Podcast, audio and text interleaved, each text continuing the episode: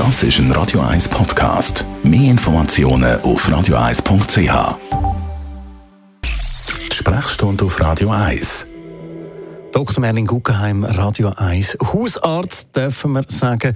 Heute da reden wir über Eisenmangel. Ähm, klären wir doch zuerst einmal, warum braucht unser Körper eigentlich Eisen?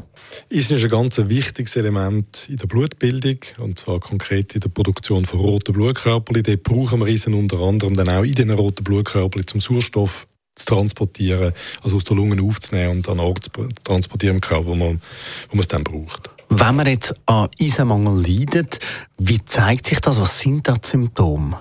Das sind einerseits die Symptome von der Anämie, also der Blutarmut, Kraftlosigkeit, Abgeschlagenheit. Äh, das Herz pumpt schneller, weil es versucht, das verbleibende Blut mit der Sauerstofftransportkapazität schneller durch den Körper zu pumpen, um ein bisschen kompensieren.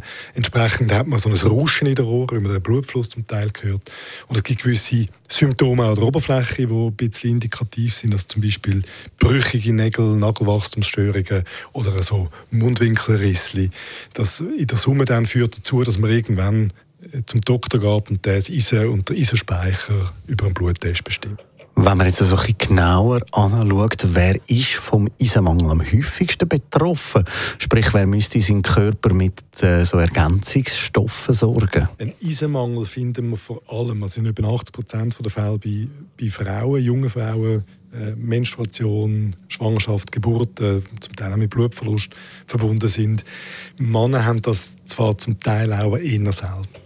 Danke vielmals. Dr. Merlin Guggenheim, der Radio 1 Hausarzt zur Sprechstunde, wird immer eingeladen am Montag und am Mittwoch oder auch online auf radio1.ch.